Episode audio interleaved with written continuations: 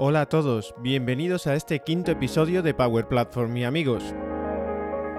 Hoy con todos nosotros tenemos a un apasionado de la Power Platform, Eikel Mendoza, Power Apps Developer y Team Lead en Intelequia.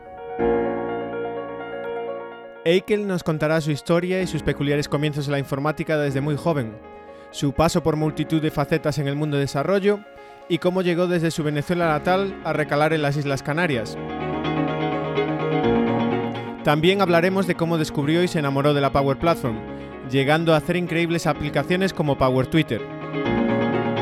Eikel nos dará su punto de vista sobre la Power Platform desde la perspectiva de un profesional que no viene del mundo Dynamics. También nos comparte algunos consejos sobre cómo empezar con la plataforma. Y por supuesto, le haremos la pregunta más importante que hacemos a todos nuestros invitados, con un resultado nada esperado. Así que sin más, empecemos.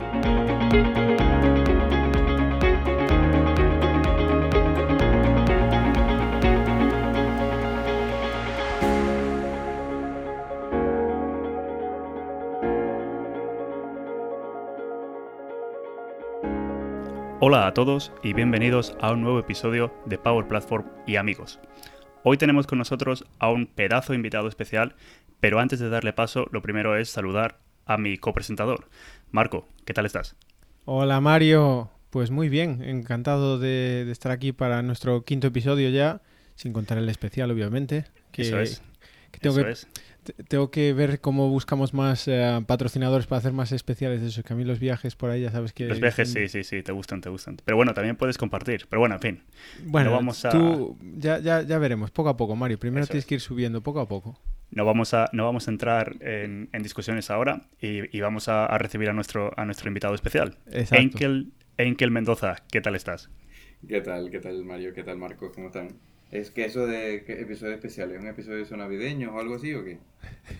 pues sí.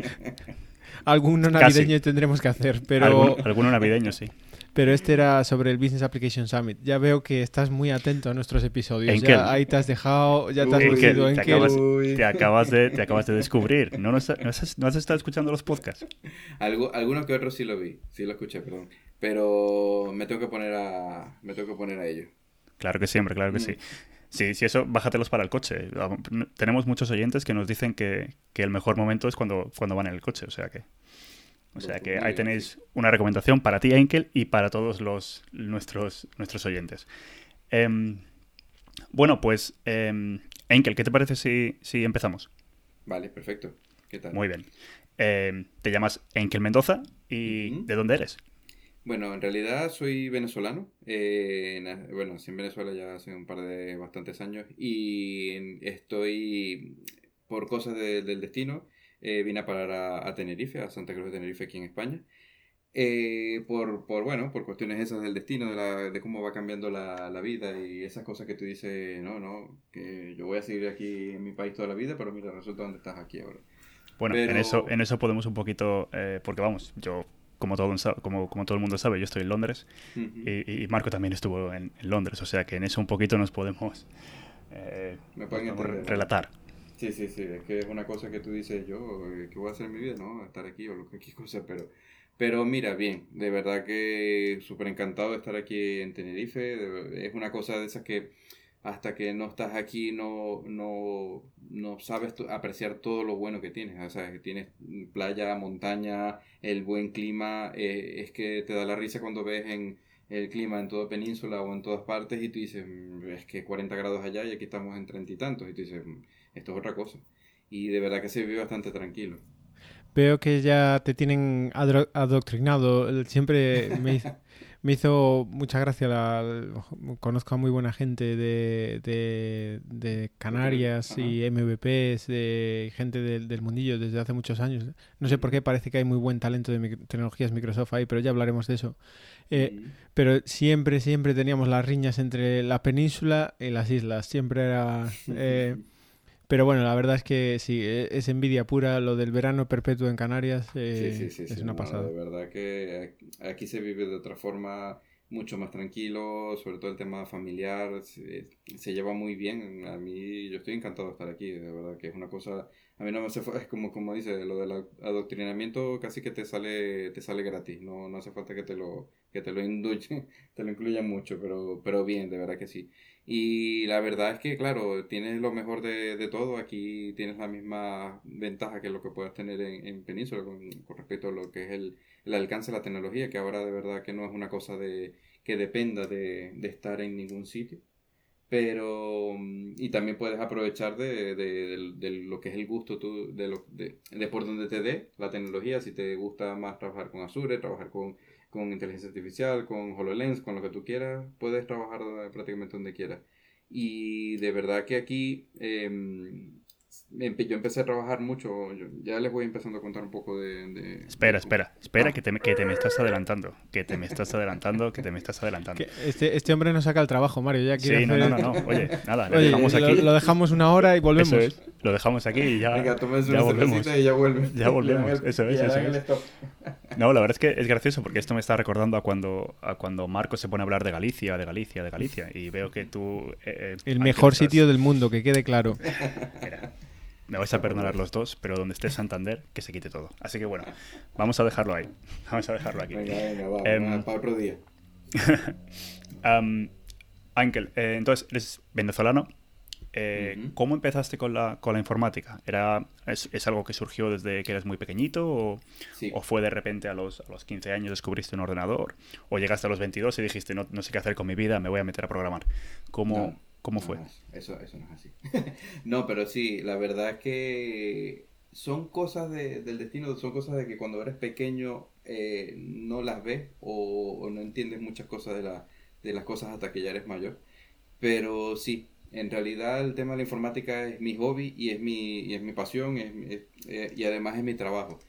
Eh, cuando era pequeño, recuerdo que, que ellos, eh, la típica época que todo el mundo estaba con las consolas, que todo el mundo que quería, bueno, en nuestra época de, de Atari y de, y de, de, Nintendo y todo este tema, yo quería mi consola y mi padre que no, que no, que no, que venga, yo creo que es mejor que tienes un ordenador, que tal.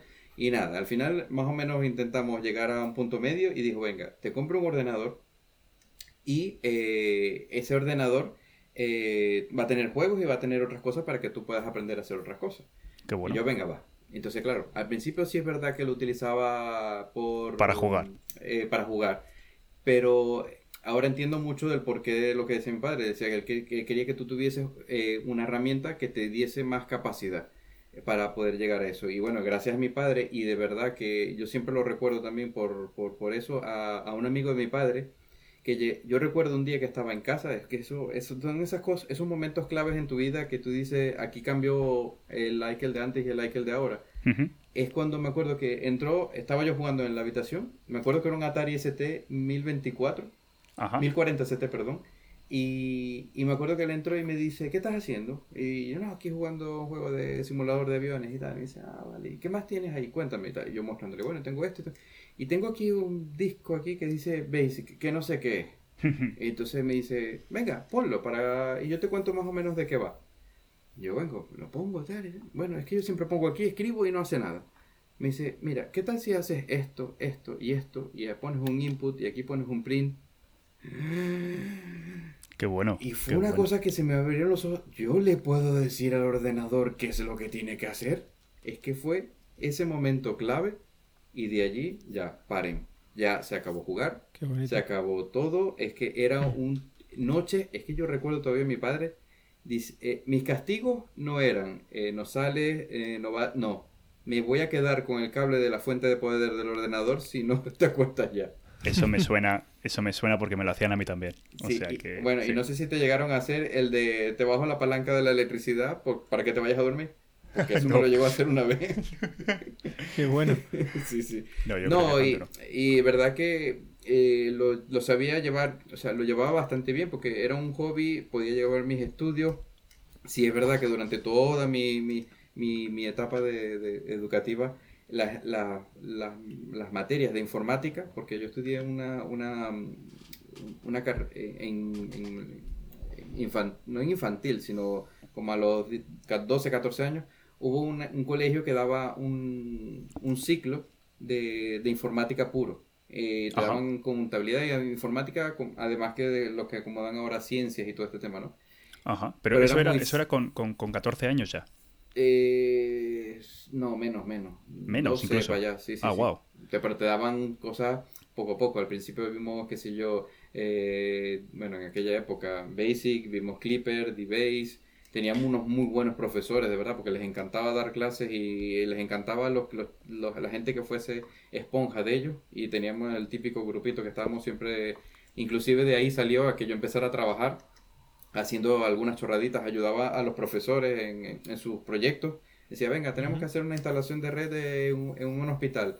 Eh, ¿Quiénes de aquí de la clase se quieren venir conmigo? Y así aprenden cómo hacer. Pues, salíamos casi que toda la cuadrilla para... y era bastante... No era el típico profesor que venga, mando, vemos la clase, la teoría, va, llévense la práctica para casa. No, eran era unas clases bastante prácticas de por sí. Y de verdad que todo eso me ayudó mucho a que siempre la informática estuviese de mi lado. Y bueno, las materias informáticas siempre me llevaban el, el promedio de las notas siempre en alto porque, porque las demás, ¿sabes? Siempre las descuidaba un poco. Pero, pero bien, bien, bien. De verdad que fue un, un tema bastante... Sí, recuerdo, es que es lo que te digo, yo tengo todavía eh, en, en mi mente ese momento cuando cambiaron las cosas. El momento que mi padre me dijo, mejor ten este ordenador, y el momento que, que el amigo de mi padre, me acuerdo que se llama Osvaldo, eh, llegó a, mi, a, mi, a mi ordenador y me dijo, ¿qué tal si metes este disco en vez del juego ese que estás jugando? Y bueno, siempre ha sido muy, con mucho cariño el tema este. ¿Qué recuerdos más bonitos, eh? Em, es, es, la verdad es que me, da hasta cierta envidia tener eh, una historia tan bonita sobre cómo empezaste eh, con, la, con la informática. Yo, me, por lo que comentas, ya, ya también te sitúo en la época, el, de base 3 y, ahí haciendo las cosas, también compartimos batallas, pero...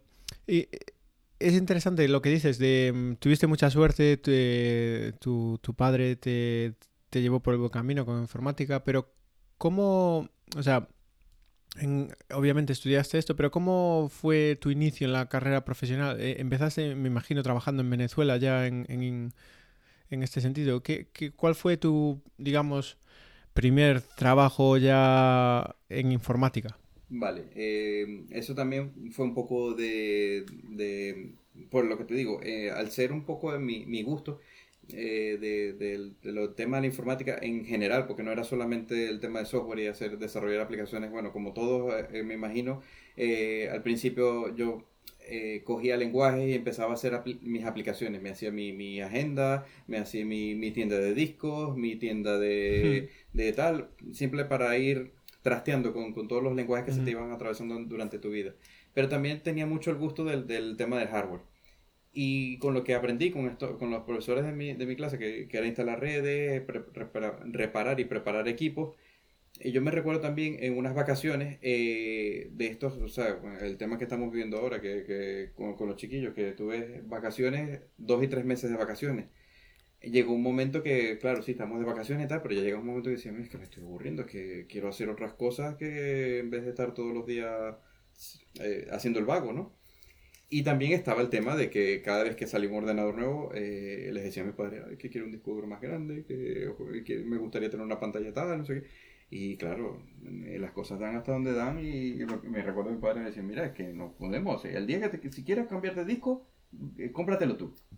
Y yo digo, pues nada, déjame intentar buscar a ver qué hago. Y justamente en una de esas de vacaciones mi padre conocía a unos amigos ahí que trabajaban en una tienda de informática y dijeron, bueno, vamos a aceptarlo en plan becario. Y, tanto fue el, el, mi gusto ahí que ahí aprendí un montón de cosas de cómo preparar los equipos, instalar, la, eh, instalar los Windows, preparaba, preparaba los equipos que se vendían en la tienda, vamos. Y, los y reparaba los que traía la gente que, tenía algún fallo. Y ahí aprendí mucho. Me acuerdo que mi primer eh, sueldo, que me acuerdo ahora que fueron 5 mil bolívares, me lo gasté en un destornillador eléctrico. Porque decía, con esto voy más rápido. y tal cual. Y eso fue a los 15 años, tal cual. Era un trabajo por, por debajo de la cuerda, por decirlo de cierta forma, porque a esa edad todavía no puedes trabajar. Pero era un trabajo de verano, por decirlo de cierta forma, ¿no? Y me acuerdo que lo hice fue por eso, y dije, con esto voy más rápido, efectivamente. Armaba los equipos más rápido porque se armaba todo, tu, tu, y iba Qué buena. a toda leche. ya veo que, que vamos, ahí tenías ya la pasión por, por, la informática y por buscarte la vida con, con todo eso. Está, está muy bien. Eh, y, y es, es, algo interesante porque en todos los episodios que, con toda la gente que hemos entrevistado hasta ahora, que tampoco son tantos, que llevamos solo... ¿Cuántos, Mario? Cinco. Ah, pues bien, ahí, ahí, respondiste bien. Ay, ay, eh, ay, ay, Es que el otro, es que, a ver, Marco, Marco pregunta eso porque el otro día estábamos, estábamos hablando de los episodios y decíamos, ¿qué hemos hecho? ¿Cuatro? ¿Cinco? ¿Seis? Y era como, vamos a ver. Cuatro. Vamos a ver, eso es. Vamos a ir a Spotify, que nos lo diga y ya está. Tuvimos, tuvimos ahí nuestro momento, pero eh, si, si, bueno, los que hayáis escuchado más episodios, veis que, que, que hay un hilo común ahí de mucha, muchos de nosotros que, que empezamos en la informática así con, con algo de, de pasión, de ganas de trastear, de aprender, de hacer lo que tú decías ahí, que la, la aplicación del videoclub, ¿cuántas aplicaciones de videoclub habremos hecho eh, para, para gestionar el videoclub? Pero bueno, y vale, y entonces tú, con tu experiencia y tal, eh, ya tus primeros pinitos en la informática, primeros trabajos, eh, ¿cuándo ya te convertiste en, un profesional ya de, de eh, o sea, digamos tu primer Sí, trabajo, trabajo, que, trabajo, que ya digas, vale, esto ya yo soy informático aquí. Sí, no, el tema empezó después justamente de ese trabajo. Eh, recuerdo que eh, ya estábamos en, en- de vacaciones y tal, volvimos a... a- a- a- yo, yo estaba ah, por empezar la universidad, me recuerdo. Y yo que me quedé con las ganas de seguir trabajando, de seguir no por, no por el tema del trabajo, creo que ni siquiera por el tema monetario, sino por el tema de, de aprender más cosas. Y conseguimos otro trabajo, eh, me acuerdo que empecé a trabajar en una empresa, era una empresa de una eléctrica, y también en plan así, eh, en plan asistente, porque estaba el, el jefe del departamento de sistemas y claro, él decía, mira, es que necesito hacer desarrollos en, en DBase 3 Plus y necesito que alguien me eche una mano mientras yo gestionaba las otras cosas, que yo vaya desarrollando cosas, haga asistencia a la gente y todo eso. Y recuerdo que también tuvo que ir mi madre conmigo porque no me permitían hacer un contrato con menor de 16. Entonces me acuerdo que fue mi madre a la entrevista, fui yo a, a entrevistarme con el, con el chico y mi madre firmó el contrato. Y ahí empecé a trabajar en, en esa área. De eso pasaron bastantes años, ahí estuve, puede haber estado dos, tres años trabajando y ya empecé a, a buscar otro, otros retos, otras cosas, empezar a, a diferenciarme y empezar a trabajar con otras cosas. Ahí eh, me fui a otra empresa que era una consultora, en esa época era Ernst Young en Venezuela, y empecé a trabajar con ellos y ya, pero ya con cosas ya bastante más serias, empecé a trabajar, en esa época estábamos trabajando con Lotus Notes, eh, teníamos varios proyectos que, con los que trabajábamos allí, que era lo, es como que lo que sería el equivalente al, por decirlo de cierta forma, al SharePoint o algo así, por- porque era un gestor documental a cier- eh, en cierto nivel y teníamos que hacer unas adaptaciones y todo eso. Y me recuerdo que en esa época no existía el SharePoint y empezamos a trabajar con Outlook directamente, a hacer un gestor documental directamente programado en Outlook, para que la misma gente pudiese tener formularios de, en el mismo cliente de Outlook para poder gestionar la, la, eh, proyectos, gestión documental, hacer las búsquedas. Eso te tiraba, me acuerdo que una, eh, una, web, una web app hecha en ACP, hace, imagínate los años, eh, con lo que hacíamos todo el desarrollo de todo eso. Y ahí fue donde empecé, empecé a, a tocar muchas cosas de lo que era la, la tecnología de Microsoft. Y justamente después de un- eh, bueno, ya ustedes creo que no hace falta que les cuente todos los cambios y, lo- y los líos que han habido en Venezuela. Eh, tuvimos bastantes vueltas. Eh, intentamos irnos a Canadá en su momento. Eh, yo con, con mi esposa, que, que, que, que en su momento era mi novia, eh, teníamos muchos problemas para irnos todos a Canadá juntos. Y dijimos, bueno, ¿qué, qué, nos, ¿qué podemos hacer? ¿Nos vamos o a España, a Tenerife, o nos vamos a, a trabajar, en- a intentar ir a Canadá? Y era muy difícil irse a Canadá. Y por eso decidimos dar- darle la oportunidad. Y de verdad que, que mejor decisión no, no tuvimos. ¿Y Aquí eso, ya- ujú. eso cuándo, cuándo fue, Eikel? Eh, ¿cuándo, ah, cuántos, ¿Cuánto tiempo llevas en, en Tenerife ya? 2004 me vine para acá. Mi ma, ya hace Sí, sí, bien sí. 15 años, muy sí, bien. sí, sí, sí, sí, Ya. Y aquí empecé, bueno, eh, lo malo, eh, bueno, por cierto, eh, en cierto punto, es que cuando te cambias de país, y eso sí te digo una cosa, no se lo deseo a nadie, aunque vayas al mejor país del mundo, tienes que empezar siempre desde cero. todo lo que hayas llevado, todo lo que hayas logrado en donde vivía, todas las costumbres, el cambio eh, es, es, bastante complicado. Eh, no es para todos, es verdad, porque si te digo que hay gente que está muy afianzada a su país, a sus costumbres, a su tal. Yo soy una persona por, eh, que esas cosas no me afectan. Yo mientras esté bien, mi familia esté bien, me puedes mandar para Rusia, para cualquier país, para Australia, para donde tú quieras, mientras yo esté bien y mi familia esté bien y, y todos estemos tranquilos, o sea, podamos llevar una vida bien, a mí me da un poco igual. Eh, yo soy bastante desarraigado con ese tema. Pero es difícil. Al principio tú dices, uff, eh, entre que cosas que no sabes decir, eh, costumbres que no sabes explicar, costumbres que no sabes entender de, de, dónde vas. Al principio es difícil, pero bueno, poco a poco vas adaptándote. Es el roce, todas esas cosas que te van haciendo estar bien en donde estás. Sí, la verdad, bueno, lo discutíamos en otro episodio con Jordi Montaña, otro, otro gran amigo sobre irse a otro país, las aventuras o desventuras y a veces lo difícil que puede ser adaptarse, pero bueno, por suerte, pues eh, me imagino que en tu caso venirte a, a Canarias eh, con un idioma que nos une a todos, eh, con que espero que te haya hecho las cosas más fáciles que de, lo, de lo que sería. Sí, la verdad que sí, porque es verdad que eh, también aquí en Canarias hay mucha descendencia de venezolanos, hay muchos venezolanos que estuvo aquí, que se fue para allá y vino para allá y todo, o sea, todo el mundo tiene un tío, un amigo, un primo que es venezolano, o sea, que siempre ya están un poco acostumbrados a nosotros, aunque siempre con lo bueno y con lo malo, pero ya, ya te conocen, por decirlo de esa forma. Entonces... Sí, me llama la atención siempre que, el acento canario y el acento venezolano son muy parecidos. Sí, la verdad es que sí. Sí, lo que pasa es que eh, con todo y eso, yo tengo un acento muy, muy fuerte de venezolano. Por lo menos mi mujer, ella es hija de españoles y, es verdad que ella nació en Venezuela y todo lo demás, pero siempre tuvo el acento de su madre. O sea, un poco venezolano, pero tampoco tanto. Pero el mío es que, que no se me quita. Y de paso, cuando llegué aquí, empecé a trabajar con gente que por, por meras casualidades eran venezolanos también. Entonces, claro, ya era imposible que se me limpiara el acento. Porque empecé aquí, por lo que te dije, empezar desde cero, empecé a trabajar en una empresa de servicio técnico. Y dije, mira, me da igual, yo necesito afianzarme, necesito tener estabilidad eh, monetaria, eh, por lo menos un poco estabilizarte y ya después intentar buscar nuevos retos, ¿no?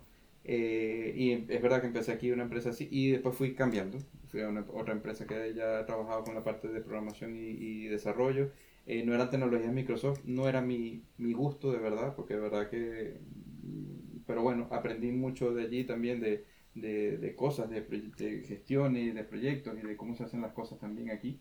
Y, y siempre, pero siempre estaba con esa puntita yo. ¿Por qué esto no lo ponemos en... Eh, ¿Por qué no empezamos a trabajar con Visual Studio? ¿Por qué no empezamos a trabajar con C Sharp, Visual Basic? Bueno, en ese momento era más, tenía más fuego Visual Basic.net. ¿Por qué no empezamos a trabajar en otras tecnologías que son más más comunes con el que tú puedas trabajar, con, la, con los que la gente comparte más y hay más conocimiento. Y estamos trabajando con, con, un lenguaje bastante cerrado, de eso lo típico que solamente lo conoce el que lo diseñó y el que lo, el que lo vende. Eh, sí, entonces no me gustaba y bueno, al final logramos, logré cambiar de otra empresa y otro reto. Eso sí es verdad que era mucho, he pasado por prácticamente por todo, porque ese era, un, era mucho trabajar con base de datos, en este caso Oracle, y era más más que todo programación de Oracle, PLSQL y todo eso eh, a nivel de base de datos más que, que diseñar aplicaciones. Pero le, le, empezabas a buscar el gusto porque más o menos te tratabas de, de, optimizar una aplicación que ya estaba, que también era un código lenguaje cerrado, pero tú te ibas al bajo nivel a trabajar con la base de datos y hacías que con la base de datos la, la aplicación se comportara de otra forma. Y me gustaba eso porque tú decías, no, no, tú vas a hacer lo que digo yo porque te lo voy a hacer a bajo nivel.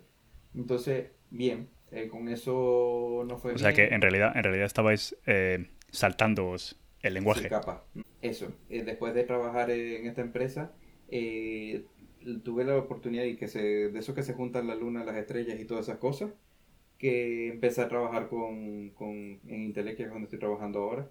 Y mira. ¿Cuánto tiempo, ¿cuánto tiempo llevas en Intelequia? Ya llevo tres años y medio, justamente ahora y fue pasar de estar trabajando con cosas muy cerradas, muy lenguajes cerrados y cosas muy aisladas, a estar en la cresta de la ola. O sea, ya estar trabajando con, eh, con el tema de Azure, con temas de, sobre, sobre todo al principio estuve trabajando mucho con Azure, con todo el tema de las web apps y todo esto.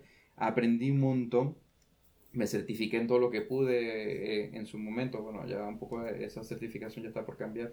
Sí, era lo que te iba a decir, que certificarse en Azure es un poco, siempre es un poco complicado, ¿no? Porque sabes que a los tres meses te lo van a cambiar otra vez. Sí, sí, sí. Y bueno, ya empezaron a hacerlo a años. O sea, tú te certificas, el año siguiente tienes que buscarte otro examen que te valide la, la certificación. Sí, eso es. Entonces, Enkel, una, una cosa, trayéndolo un poquito a... Eh, bueno, sé que estamos en, en, Azure, pero trayéndolo un poquito a, a CRM, ¿Con qué versión de CRM empezaste a, a, trabajar? Bueno, con CRM empecé a trabajar directamente con Dynamics 365 Online. No, por suerte nunca tuve que tocarla, por suerte desventaja también, ¿no? Eh, porque me hubiese ganado más experiencia. Nunca tuve que trabajar con la versión eh, on-premise. Pero empezamos a trabajar con el online. Lo que pasa es que el, la traída a la Power Platform fue una cosa bastante inesperada. Fue de esos casos que tú dices eh, bueno, yo lo, creo que lo he contado alguno que otra vez, es el tema ese del amor a primera vista. No sabías que estaba allí hasta que de pronto lo ves y tú dices, eh, ¿tú qué haces allí? Porque fue, fue un proyecto que empezó que eh, una empresa que tenía SharePoint y decía, no, que queremos hacer unas cosas aquí con SharePoint, unas listas y tal. Bueno, sí, sí, con eso tengo bastante experiencia. ¿Esto, ¿esto qué ha sido? ¿Hace, ¿Hace este año? ¿Fue el año pasado? Eso fue ya, ya lleva año y medio, dos años casi ya. Año y medio, o sea que empezaste con, con, la Power Platform cuando estaba en sus inicios, en realidad. Sí, sí, sí, sí, Power Apps, lo que era en ese momento, lo que es ahora. Ni lo que era Power Apps hace año y medio. Sí, sí, sí. Sí, sí, que uno lo dice, no, no, no es tanto, no, no, es mucho. Con Power Apps es mucho. Y me acuerdo que, eh, bueno, es un proyecto que todavía está en vivo, que, que está vivo, que es una, un proyecto en SharePoint List Power, eh, Power Apps, o sea, las la, la que modifican las listas de, SharePoint. Y fue por eso, porque decía, es que sí, tengo la lista de SharePoint, la puedo modificar, puedo añadir todos los campos que necesito, pero es que no me dan la funcionalidad que yo podría tener. O sea, ¿y cómo puedo? ¿Y cómo puedo? Y la gente me veía por ahí Infopat y tal, y yo digo, es que esto todavía tira mucho de on-premise y o sea, se siente como un premis, ¿no? Y fue empezar a ver el tema de, de Power Apps. Y yo decía, oye, ¿y esto lo puedo modificar así? ¿y esto, esto lo puedo modificar esto? ¿Y esto lo puedo hacer así? ¿Puedo hacer una pantalla? Pues... Y claro, al, al, empezar a trabajar con Power Apps, sobre todo porque empiezas a trabajar con Canvas, porque en ese momento no existían las Model Driven, empiezas a ver eso mismo, que es un Canvas, que tú dices, mira, que yo puedo hacer aquí la aplicación como, como a mí me dé la gana, o sea, como yo la quiera diseñar, como yo me la quiera imaginar. Y tanto fue que empecé a hacer aplicaciones, eh, una serie de aplicaciones que sustentaban todo el proyecto este de, de, de, esta organización con la que estaba trabajando. Y empezamos a hacer una serie de Power Apps que al final dejaron todo el proyecto, que, que era una, un proyecto que venían de trabajar en papel y sin estadísticas, sin tener datos, a tener todo automatizado tanto con, la, con Power Apps y con Power BI. Y ahí fue donde empezó a salir el, el gusto y, y, y, el cariño que le tengo ahora a Power Apps, con todas las cosas que, hemos ido haciendo. Me, me, llama mucho la atención y, y lo hablaba con durante el Business Application Summit con otra gente que Power Apps ha hecho que se abra el mundo que era un poco cerrado a veces el mundo de, Dynamics, de la plataforma que teníamos, eh, a, otra gente y, que ahora en vez de ser pues una pequeña familia que éramos de Dynamics y tal, eh, ahora hay una gran familia y lo veías en el Business Application Summit como pasamos de ser, bueno, los bichos raros estos de Dynamics a de repente cientos, miles de personas dedicadas a esto, haciendo power-ups. Y, y, me encanta tu historia, Inkel, por, por lo mismo, porque veo que, vale, trabajabas con, trabaja, has trabajado con tecnología en multitud de cosas, trabajabas con tecnología en Microsoft, con el cloud, y de repente llegaste a esta plataforma gracias a Power Apps y ahora hace, eh, estás aquí, estamos hablando, estamos hablando del Power Platform y, creo que, que, es increíble cómo Microsoft ha conseguido democratizar, si eso es una palabra, eh, esto. Que sí. y hacer que, que vamos, que, que, la plataforma que nos une a todos ahora, independientemente si nuestro pasado era como, como yo, Mario, que venimos de, del mundo de Dynamics CRM, o como otros amigos que vienen de Finance Operations, o como tú, que, que vienes de, del mundo de, de, Azure, de SharePoint, de otras, y ahora estamos todos en la misma herramienta de transformación digital, es, precioso. Sí, sí, no, yo creo que eh, lo, lo, como, como bien tú dices, el acercamiento que hemos tenido tanto con Dynamics, con, y cómo se ha unido todo el tema de también, porque Power BI era como que un poco la gente que trabajaba con los informes. Eh, es verdad que Flow vino prácticamente de la misma mano que, que Power Apps. Pero cuando tú estás viendo que puedes integrar todo, todo ese grupo de gente y además eh, puedes integrar todo lo que siempre ha sido el backend de Azure y, y puedes hacer que tus aplicaciones tengan un frontend bastante, bastante amigable, bastante potente, porque de verdad que puedes hacer las Power Apps prácticamente con lo que quieras. Y que de paso eh, eso tenga procesos de negocio que se, que se lancen con Flow, que si quieres ir con Logic Apps, que trabajes directamente con un backend de CDS o directamente trabajando con entidades de Dynamics. O sea, eh, tienes, eh, y, lo que, y lo que me gusta a mí de, de todo esto es que se te llena la cabeza de ideas que cada vez que se te plantea un proyecto dice, vale, tiro por aquí, tiro por acá, el CDS, eh, tiro esto con Flow, hago esto. Y claro, y con la ayuda que tienes con la Power Platform, que cada rato te están sacando cosas nuevas, yo, y puedo aprovechar esto, y puedo aprovechar esto que me acaban de dar, y puedo aprovechar, y empiezas a sacar cosas, y es que es un tren en marcha que, no, que nunca para.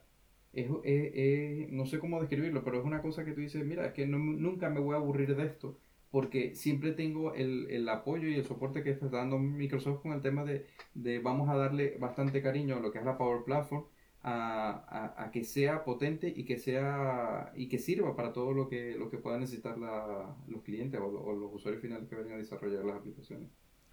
exactamente, no podría estar más de acuerdo contigo, Enkel. Y, y en ese sentido, me imagino que tú eh, tendrás más experiencia en este momento con lo que Microsoft llama mm, Canvas Apps, ¿no? Que con Model Driven. Eh, eh, tengo más, experiencia con Canvas porque es lo que me ha, me, ha, tocado más trabajar. Pero sí he tenido que hacer varias Model Driven, pero sí han sido bastante más de... Mm, para llevar los modelos de negocio, para sobre todo eh, para acercar más al usuario final Dynamics. Porque sí es verdad que cuando la gente entra a Dynamics se abruma un poco. Dice, uff, y todo esto que está aquí, ¿qué es esto? Y que ya va, ¿qué es todo esto que sale en ventas? ¿Qué es todo esto que sale en soporte? Entonces, el tema de, de tú eh, mostrarle solamente la Unified Interface de, de, de, Dynamics, que está basada en Model Driven prácticamente, es que ya, le, ya ven otra cosa y dice, ah, que esto es otra cosa, es que mira, que esto es móvil, es que esto mira, es responsivo, mira, que es que ya es más inclusive agradable a los ojos. Entonces tú empiezas a diseñar unas model driven allí para que dice, bueno, en vez de hacer todos los pasos que tienes que hacer allá, te lo haces aquí en estos tres pasos que están ya definidos con tu business process flow y con, y con todos los campos requeridos en las entidades que tú necesitas y lo llevas más al, al, núcleo de su negocio, al núcleo de su necesidad.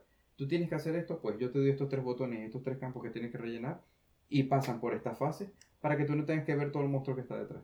El monstruo detrás va a estar para ti, funcionando para ti y haciendo todo lo que necesitas pero tuve esta, tuve esta visualización que es mucho más sencilla. La verdad es que es súper curioso y, y, la verdad es que este episodio me, me, está gustando mucho precisamente porque justo lo que estabas diciendo, Ankel, era...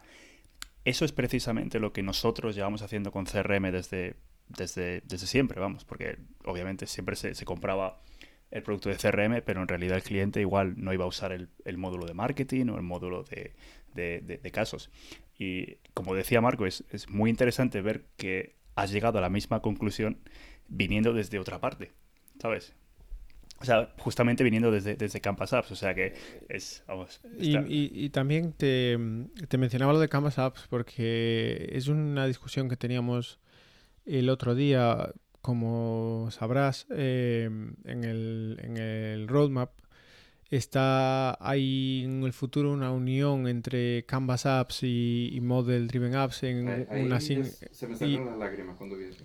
Ya, igual es que pero claro, la pregunta que, que se hacían el otro día en un grupo de amigos estábamos hablando y era bueno, pues yo hasta ahora no he jugado demasiado con Canvas Apps. Sé que están ahí, pero yo estaba haciendo mis temas con, con CRM, con Model Driven ¿Vale la pena aprender ahora Canvas Apps eh, y, ya que van a unirse en la misma plataforma y acabar siendo todo componentes, controles, etcétera? ¿O mejor esperar? Y mi, mi respuesta, ya te digo que era no, eh, mejor ir aprendiendo, si no sabes ya de Canvas Apps, ir aprendiendo ya porque va a ser futuro combinado con Model Driven, pero también obviamente sé que tú has hecho cosas increíbles con Canvas Apps, así que no sé, si quieres decirnos alguna, algunos consejos sobre cómo empezar en eso. Vale, y yo sí te digo que yo estoy totalmente de acuerdo con lo que acabas de decir, porque eh, no solamente con, porque eh, tal cual mi situación es distinta a la de ustedes, por ejemplo, yo he trabajado más con Canvas Apps, pero no he querido descuidar las model driven, porque digo, quiero, seguir, quiero ir aprendiendo, aunque no sea el mismo ritmo una con otra, porque al final no sabes qué es lo que, porque sabemos que va a haber una integración, que va a estar Canvas, que va a estar las model driven y que de paso va a estar el PCF eh, para crear los componentes y todo esto, pero no sabemos muy bien cómo va a quedar esa, esa imagen, cómo va a ser que, o que, o que simplemente sea, eh, vamos a crear una aplicación, qué tipo de aplicación vas a querer, eh, más de diseño, más tal. Es depende de cómo lo vayan a enfocar, pero yo no creo que debamos descuidar una cosa por otra. Si es verdad que em, eh, las canvas te permiten llegar al, que es lo que a mí me gusta yo, el, el, tema del pixel perfect de tus aplicaciones, de que sean lo más, que, lo más que tú quieras, lo, lo más que puedan llegar a ser. O sea, que tú, tú dices, mira, es que yo quiero poner un botón y una sombra y todo, o sea, ponerte a, a jugar con todo lo que es la, la, imagen y sin perder la funcionalidad y sin perder la, eh, lo que es la, eh, eh, una, una, buena interfaz, una, una interfaz bastante visible, bastante que, que, le pueda, que le pueda ser atractiva para un usuario. Entonces, por, por, eso es que me fui más por el tema de las canvas. Pero las model driven tienen mucho poder, sobre todo para cuando son cosas estrictamente de negocios. Por ejemplo, para, hemos tenido proyectos que, que son de muchos de, que llevan fases de, de, subvenciones o contratos y contrataciones. Eso es muy idóneo hacerlo en, en, la, en las model driven por el tema de las fases, el, el, llevar el control de que no pase para la siguiente fase hasta que no se hayan eh, cumplido todos estos requisitos. Y yo creo que cada una tiene su, su, su razón de ser. Lo que sí es verdad es que para nuestros, los proyectos que hemos, con los que hemos estado trabajando han sido más idóneas las, las canvas porque han sido más llevar la interfaz o, acelerar la interfaz al usuario. Hemos trabajado con Canvas directamente con Dynamics, no solamente Model Driven con Dynamics, eh, simplemente por un hecho que, que no, no, es que lo diga yo, en estos días me lo comentaron en, la empresa, eh, que me lo dijeron ya otra persona. Nosotros hicimos una aplicación que se conecta directamente con el Project Service de Dynamics. Y, y fue, fueron palabras de, de, de, los chicos que trabajan conmigo. Me dicen, hay un cambio trascendental, o sea, el cómo cargábamos las horas de los proyectos antes de, de, la aplicación que has hecho y después de la aplicación. Porque la aplicación solamente se centra en proyecto, eh, perdón, cuenta, proyecto, duración, horas, guardar en el móvil. O sea, tres pasos, guardar, tres pasos, guardar. No, espérate el proyecto, déjame ir al proyecto, déjame cargar entradas de tiempo, dejar las aprobaciones te saltas todo eso. Y es que yo mismo lo hago, porque yo termino la jornada, qué sé yo, estoy en un cliente y tengo que facturar algunas horas, estoy saliendo para acá, haciendo, voy al coche, voy abriendo la aplicación, hoy estuve tantas horas con guardar. Y sé que ya está en el Dynamics, sé que ya se ha cerrado el proyecto, sé que ha hecho todo lo que tiene que hacer la, la gestión y es mucho más sencillo. En este caso lo hemos hecho con Canvas porque, eh, por lo que te digo, en ese momento no tenían tanto empuje las model. Pero sí creo que, hay que ir aprendiendo de las dos cosas. Y, de las cosas de Canvas, eh, bueno, he hecho un montón de cosas, eh, porque de verdad que me gusta exprimirlas, me gusta llevarlas a, al máximo nivel. O sea, ya... Antes, una cosa, porque sé que ahora, ahora vas a empezar a, hablarme de los componentes, que sé que, que, ahí te, te, queremos sacar, eh, pero antes de que entremos con componentes, ¿nos puedes decir a nuestros oyentes tres puntos clave a tener en cuenta cuando trabajas con Canvas Apps, ya que has tenido toda, toda, toda, toda esta experiencia y, sobre todo para la gente que, como Marco decía, que, que están acostumbrados, vienen del mundo de, CRM, que están acostumbrados a las model driven y que no saben si meterse con las Canvas Apps porque de repente se encuentran con, con lo que estabas diciendo, con un Canvas en blanco. Entonces, tres puntos em, rápidos, así que se te vengan a la cabeza diciendo, mira, cada vez que tú empieces con un canvas en blanco, Acuérdate de estas tres cosas. Vale. Sí te puedo decir que por lo menos el tema de las canvas, eh, cuando empieces con un canvas en blanco es porque ya te consideras que ya controlas el tema de los power ups, porque es que ya quieres ir a, a diseñar algo desde cero. Pero no, no empieces así. Eh, una de las ventajas que trae el trabajar con las canvas eh, al principio cuando estás empezando a aprender es que traen bastantes plantillas. Cuando tú le dices crear una nueva, una Canvas Apps en, desde el portal de Power Apps, ya te, ya te presenta una serie de plantillas, estamos hablando de unas 10 plantillas eh, aproximadamente, donde ya te diseña eh, una aplicación, por ejemplo, que de real estate. Hay una aplicación para, por ejemplo, para gestionar las vacaciones y, todo esto para de, de, la gente que está en la empresa, los días libres y todo este tema. Hay, hay una serie de aplicaciones Sí, sí, sí. No, iba a decir que me parece, como primer consejo, me parece el, uno de los mejores.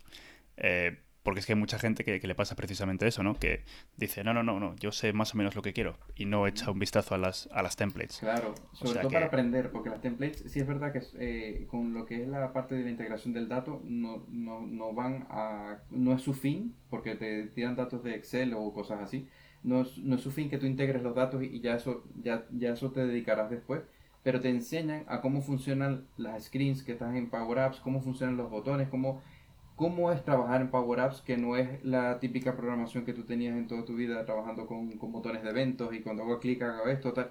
Es una, una programación bastante funcional. Me encanta, 100%, 100 de acuerdo contigo, la verdad. Número dos, ¿cuál Número se Otra cosa que también se puede hacer es que cuando tú creas una, otra de las opciones que te da, es que te dice, vamos a empezar desde cero o empezar desde el dato.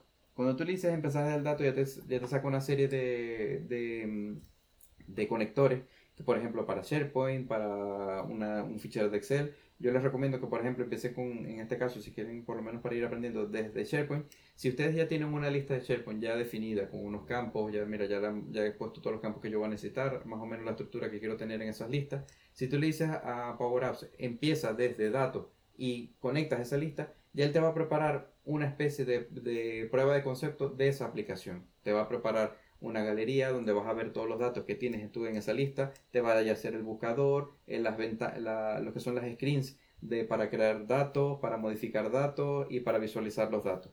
Ya con eso ya también vas a poder aprender cómo se trabaja eh, la, lo que son los formularios, de, los controles de formulario dentro de Power Apps, con los, cómo funcionan eh, cuando están en modo edición, cómo funcionan en modo vista, cómo funcionan las galerías y todo esto. Y por último, eh, te podría decir que simplemente aprender de lo que están haciendo mucho la gente. Si una cosa es, em, de la, una de las cosas que más me gusta de la Power Platform es el tema de la comunidad. Eh, no te cansas de ver cómo la gente se ayuda en Twitter, en cualquier red social, en, LinkedIn, cualquier cosa que alguien pregunta, alguien ha tenido tal problema, siempre salen dos o tres diciendo, has probado esto, has probado aquello, aquí me se me solucionó haciendo esto siempre hay mucha gente compartiendo, ayudando y sobre todo ideas de cosas que han hecho. Eh, cosas, juegos. Alguien por ahí se diseñó un Flappy Bird hecho en Power Apps. Sí, sí, sí, es Duro. Scott Duro hizo un Flappy Bird. Exactamente. Hay cada cosa que han hecho por allí que tú dices, no solamente por, por verlo, y muchas cosas son pruebas de concepto porque es verdad que tú no vas a abrir Power Apps para jugar Flappy Bird. Eh, no vas a hacer, eso no va a ser la función de, de, la, de las Power Apps. Pero sí puedes ver cómo hizo él la animación, cómo hizo para controlar el tema del pajarito subiendo y bajando, cómo hizo para trabajar todo esto. A mí todavía me preguntan, ah, justamente hace dos días me llegó un mensaje desde la de la Power, eh, de la Power Apps Community, el foro de, comunidad de Power Apps, de alguien que me estaba preguntando cosas de que cómo lo había hecho en Power Twitter. Y yo todavía le eh, me ponía a explicarle, sí, sí, bueno, puedes descargarlo, vete al GitHub, prueba la cosa. Porque me están preguntando, dice, ah, que utilizaste una, una screen de tipo Canvas que hace el, el, hace scroll dentro de una misma ventana sin que tengas que utilizar eh, una galería. Entonces, y, y, y, eso es lo que me gusta de, de todo lo que hago. Eh, por eso que llevo mi blog ahí con todas mis cosas, eh, mi GitHub con todas las aplicaciones que voy desarrollando y con todas las ideas locas que se me ocurren para, para pues, publicar. al hilo de eso, yo quería preguntarte una cosa, porque claro, a, a lo mejor alguien se pregunta cuál, o sea, por qué te invitamos a, Power Platform de amigos y de dónde vienes y todo esto. Y, hay una cosa que, aún no hemos tocado y lo acabas de mencionar, y es el Power Twitter. Y, yo creo que mm, podemos mm, dedicar un tiempo a que nos expliques porque yo sé que lo presentaste, bueno, con otros compañeros en el, en el Dynamics 365 en Madrid, de Madrid y tal, pero he tenido la suerte de verla en acción y, vamos, lo que el Power Twitter es casi un, un, eh, un ejemplo de libro de, de, de, las cosas increíbles que se pueden hacer con un Canvas Apps. Así que cuéntanos un poquito más de eso. Bueno, eh, eso nació de, del Office 365 Developer Bootcamp del año pasado. Eh, estábamos tratando de ver qué cosa guapa poníamos hacer en ese, en ese bootcamp. Queríamos llevarlo sin saber un poco, porque de verdad que no sabemos muy bien cómo iba el evento eh, al hacerlo aquí en Tenerife queríamos llevarlo un poco más a ser dinámico, a hacer, vamos a, contar que es flow, pero vamos a hacer que la gente haga cosas. Y vamos a contar que es power pero que la gente haga cosas. Y así fuimos, ¿no? Y se nos ocurrieron varias ideas. A mí, por ejemplo, cuando yo, yo di la presentación inicial de todo lo que era Power Platform, después eh, empezamos con del tema de, de Power Apps y puse a la gente a hacer con unas listas de SharePoint una búsqueda del tesoro. Empecé, llené todo el, el, el, evento, el sitio del evento de códigos de barra eh, escondidos en todas partes y les hice hacer una aplicación que se conectaba a una lista de SharePoint única que ya habíamos eh, publicado y que ellos hicieron la Power App con un lector de código de barra. yo les iba ayudando, le íbamos a estar y, cada, y el primero que consiguiera el código de barra se llevaba un premio. Entonces, intentamos hacer todo eso, pero queríamos mostrar algo más. Queríamos mostrar una cosa como que la gente se quedara con el potencial de no solamente es una aplicación que me permite hacer formularios, sino saber hasta dónde podíamos llegar con las Canvas. Y hablando con los compañeros ahí, dijimos, bueno, vamos a hacer una aplicación que sea una galería y puedas leer, porque hay un conector de Twitter, estaría guapo para meter el tema de las redes sociales, que leas los tweets y te los pongas allí y, vale, y que, no sé, que te los traduzca con el, conectando con el conector de Azure Cognitive Services y todo eso. Y digo, sí, estaría guapo, pero no lo veo. Era una cosa que aunque no veo una galería y simple que te muestre los tweets, no, no lo veía así tan... Y entonces empecé a ver yo, ¿y no será posible copiar la interfaz de Twitter tal cual, eh, píxel a píxel, para que cuando abras la Power App puedas ver exactamente el mismo, la misma interfaz? Es que eso, eso eh, perdóname, perdóname Ángel que te, que te interrumpa muy rápido. Es que los que no hayáis visto Power Twitter, por favor, ir ahora mismo a, a, Google, porque ahora ya podemos decir Google, no tenemos que decir Bing, y, y ponerlo en el buscador. Porque lo que, lo que Ankel está diciendo es que es pixel by pixel y realmente lo veis y te parece un cliente de, de Twitter. Así que, adelante. Sí, sí. Enkel, sigue, por favor. Pues empecé a ver hasta dónde podía llegar con Power Apps. Y ahí fue donde empezó eh, ya pasar el, el, tema del cariño a Power Apps a, ya una relación a la obsesión. estable. Eh, exacto, ya el matrimonio y todas esas cosas.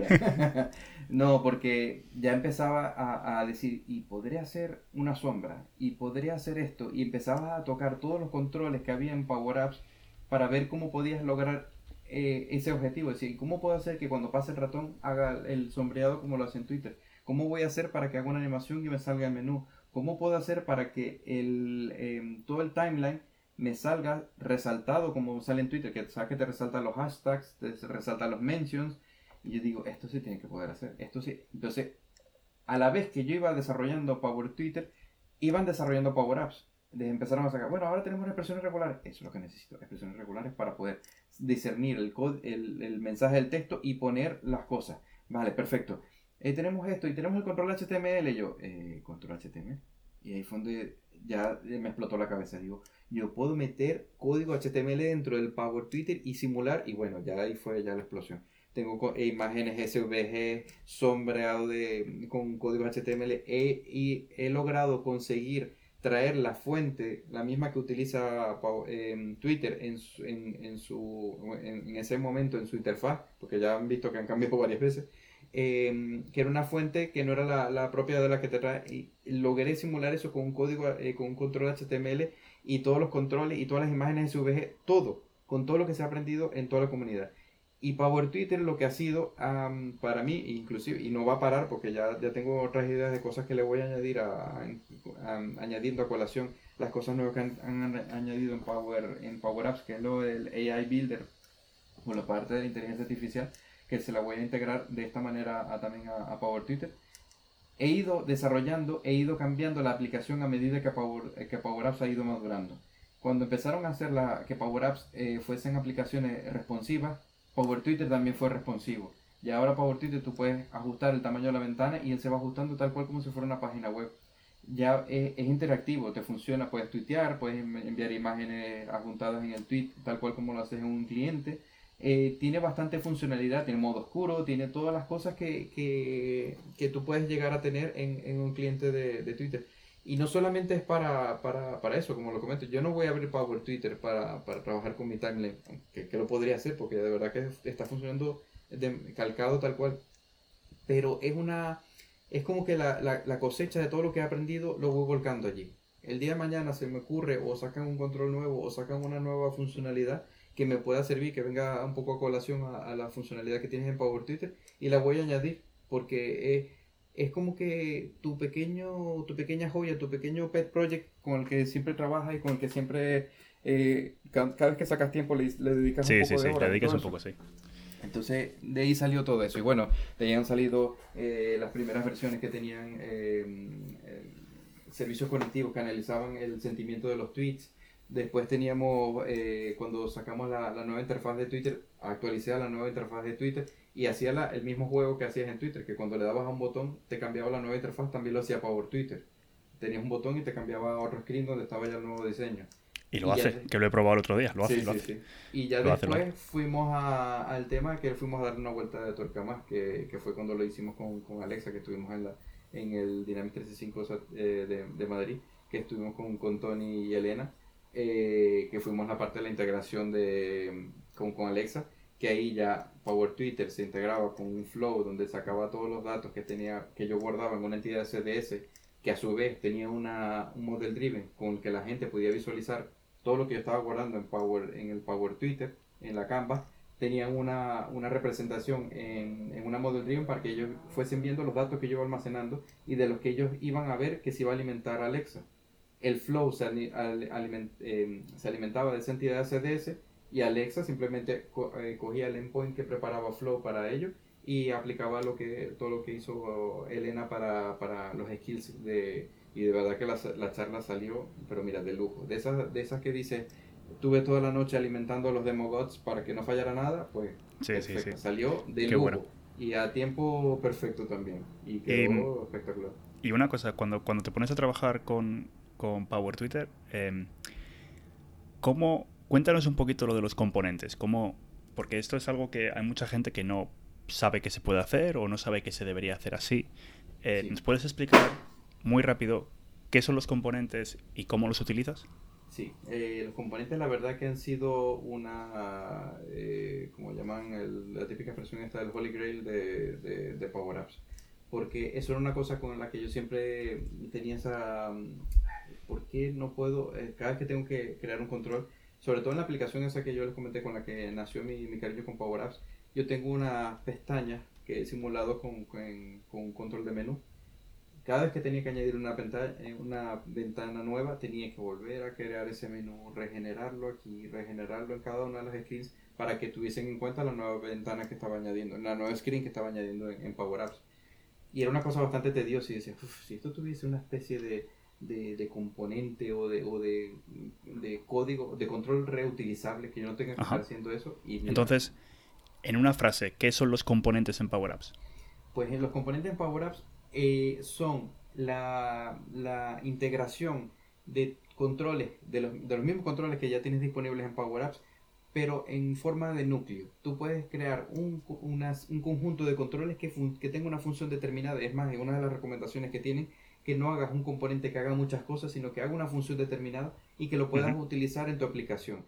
Lo más idóneo es que sea una serie de controles que vayan a ser reutilizables. Un menú, eh, una, una, por ejemplo, eh, un control que vayas a utilizar para añadir alertas, un, imagínate un control de que vayas a diseñar un diálogo en tu aplicación, lo diseñas una sola vez y simplemente le vas añadiendo eh, variables de entrada y variables de salida dependiendo de la, de la, interactividad que te quieras tener con ese componente. Es una cuestión aislada, es una, imagínense como si fuese un microprograma que tú, que tú añades en tu aplicación para que cumpla esas funciones. Es verdad que todavía tienen que avanzar, es verdad que todavía le falta, porque está todavía en preview y no en preview, pero sí es verdad que le falta, por ejemplo, tú todavía, que es una cosa que todavía le falta a Power Twitter, que cuando lo hagan ya se lo pondré, que es que los componentes no los puedes añadir a un grupo.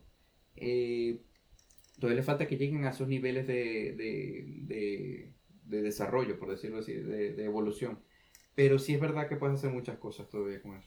Y en que em, es que para los, nuestros oyentes, para dejarle pistas de por dónde seguir si, si se interesan un poco más, eh, tu, tu, GitHub es github.com barra Eikel, tu nombre, y ahí tenemos ejemplos de, tenemos Power Twitter y todo está ahí, ¿no?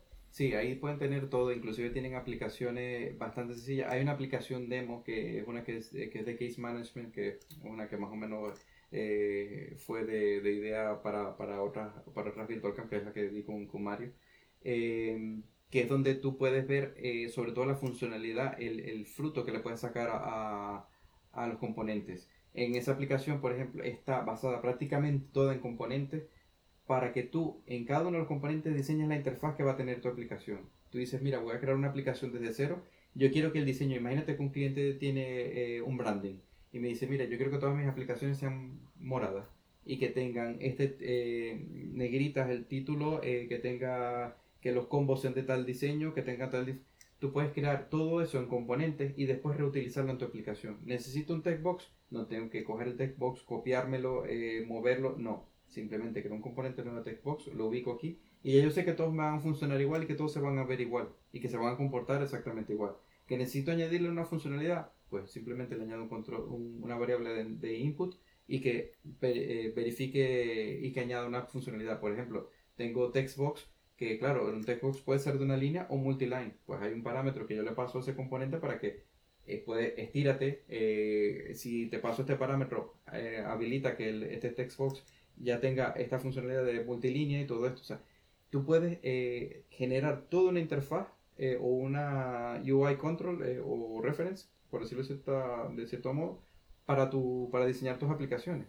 Digamos que lo que estás haciendo ahí es eh, crear como núcleos, lo que decías tú, o, componentes reutilizables, eh, ladrillos con los que luego construir tus aplicaciones más rápido después. Y exactamente, esa es, a dar la clave. Eh, lo haces mucho más rápido porque ya tú tienes eso, ya tú sabes que eso funciona, ya lo has probado muchas veces, no tienes que volver a repensar o o con el típica, lo que también suele pasar, estoy soltando controles, con los tres primeros voy bien, el cuarto se me olvidé que tenía que ponerle eh, tal opción, no tienes que ya pensar en eso, simplemente vas centrándote en la funcionalidad, que es lo que yo creo que es lo que busca la Power Platform y lo que busca Power Apps, que tú puedes diseñar aplicaciones y de una forma bastante sencilla y eficaz y te puedas centrar en el negocio, en lo que se quiere hacer con esa aplicación y no en todo lo que está detrás, en, en déjame autenticar la API, déjame montarme una API en, un servidor.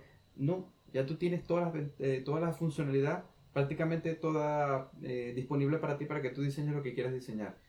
Y también la extensibilidad de que tú puedas crear un conector nuevo, que tú puedas eh, tirar de servicios de Azure que no estén disponibles en, como conector en, en, la Power Platform, que tú puedas extenderlo a donde, tú lo necesites. Sí, sí, no, la, la extensibilidad es algo muy importante en, en la plataforma. Pero bueno, bueno, ya llevamos un buen rato hablando y la verdad es que se pasa muy rápido el tiempo cuando hablamos de algo que nos encanta, como es la, Power Platform y aquí entre amigos y todo. Pero creo que antes de, de acabar, creo que Mario tiene que hacerte una pregunta muy especial. Sí, no, yo creo que tenemos que hacer la, la, pregunta. Y, como, como, antes, como antes hemos pillado, hemos pillado a, a Ankel, que no, se, que, no se que no se ha escuchado todos los episodios, no va a saber cuál es la pregunta. Eh, además, además aquí jugamos ya, ya con, algo de trampa. Pero bueno, a ver. Vamos va por ello, venga. Vamos a, ver. redoble tambores. Vamos a ver. La tortilla de patata, ¿a ti te gusta con cebolla o sin cebolla? Piénsalo muy bien, ¿eh? Sé que lo tengo que pensar muy bien, pero sin cebolla.